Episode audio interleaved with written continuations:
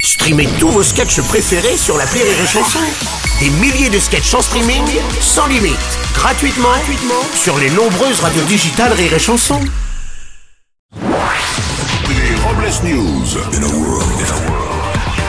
Bonjour, vous êtes sur Rire et Chanson, je suis Bruno Robles, rédacteur en chef des Robles News et de Gâteau de Star Magazine, avec en couverture Guillaume Canelet. Bonjour, je suis Aurélie Philippon. Et alors, si en plus d'être drôle, il faut être belle et avoir une bonne situation, je vais jamais m'en sortir. Les Robles News.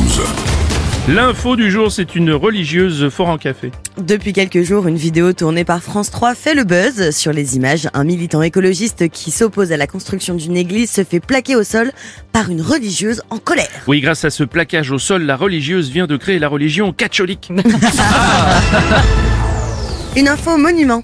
Oui, selon le rapport de la Cour des comptes 2018, euh, les frais de maquillage de la coiffure de Brigitte Macron coûteraient à la France 5200 euros par mois, soit plus de 62 000 euros pour une année. Et une somme exorbitante due surtout à l'installation de l'échafaudage.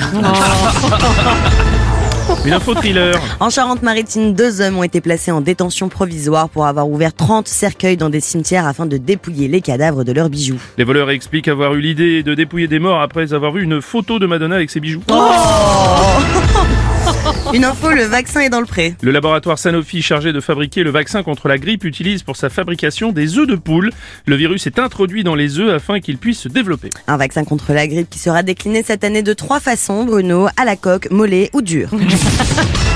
Pour clore ce Robles News, voici la réflexion du jour. Mieux vaut un petit canard dans sa baignoire qu'un gros connard dans son plumard.